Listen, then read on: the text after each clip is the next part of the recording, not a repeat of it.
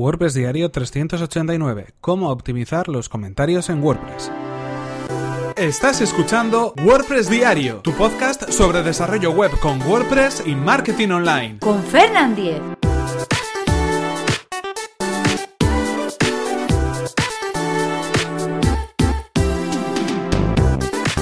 Hola, ¿qué tal? Hoy es jueves 18 de enero de 2018 y comenzamos con un nuevo episodio de WordPress Diario, donde íbamos a dar respuesta a una pregunta que nos hacía Wilmer a través del correo electrónico y él nos preguntaba cómo poder optimizar los comentarios en un sitio web creado con WordPress. Pero antes recordaros que este episodio está patrocinado por Readboxes, una compañía de hosting profesional especializada en WordPress. Puedes conseguir un 33% de descuento en tu servicio de hosting completamente gestionado. Simplemente tienes que acceder a raidboxes.es barra Fernan y comenzar tu prueba gratuita y sin compromiso en tu hosting profesional para WordPress. Ya sabes que con Raidboxes te desentiendes de la actualización y del mantenimiento de tus sitios web. Solamente tienes que centrarte en crear y diseñar tus sitios creados con WordPress.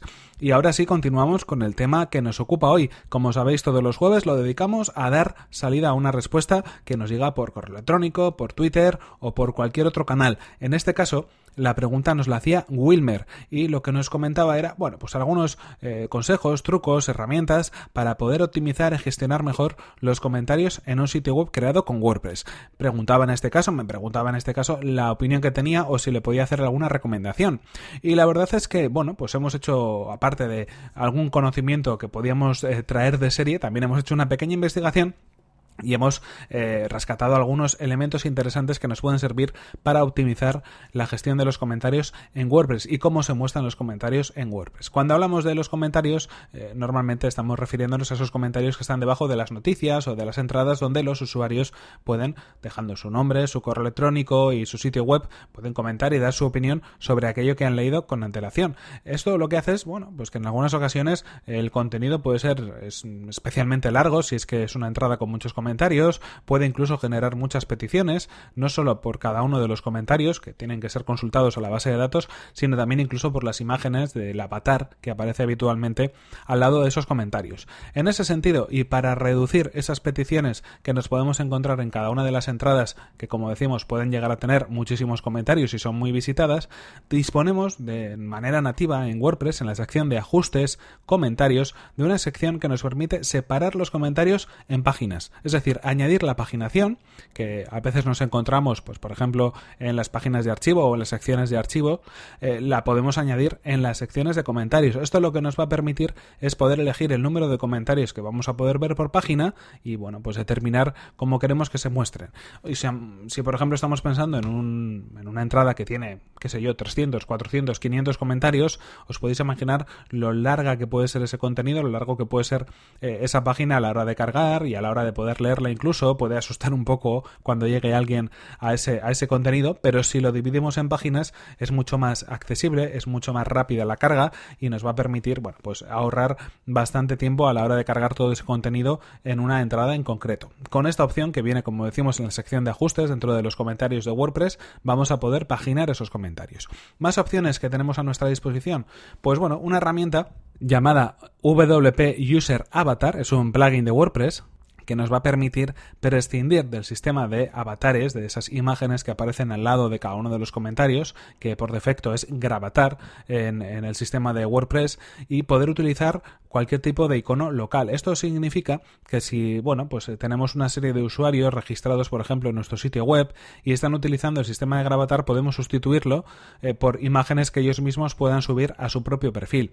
¿Esto qué es lo que va a permitirnos? Pues nos va a permitir que en lugar de hacer unas consultas al servidor de gravatar para generar esas imágenes al vuelo y cargar esas peticiones externas, las peticiones vengan dadas de la propia biblioteca de medios de nuestro sitio web. Por lo tanto, pues bueno, hay menos dominios en funcionamiento y las peticiones van a ser menores o por lo menos de un mismo sitio web, lo cual va a hacer que, la carga final de toda esa sección o ese hilo de comentarios sea mucho más interesante. Interesante, por ejemplo, en sitios web que funcionan un poco casi a modo de foro o a modo de red social, donde como decimos haya usuarios registrados y les podemos dar la opción de subir su propia imagen consiguiendo así incluso pues poder eh, gestionar toda la, información de imágenes de una manera más cacheada eh, con estáticos o por ejemplo eh, pues una red CDN si utilizamos el sistema de gravatar que viene por defecto siempre va a haber esas peticiones en funcionamiento cada vez que se cargue uno de esos comentarios y si el listado es muy grande, pues os podéis imaginar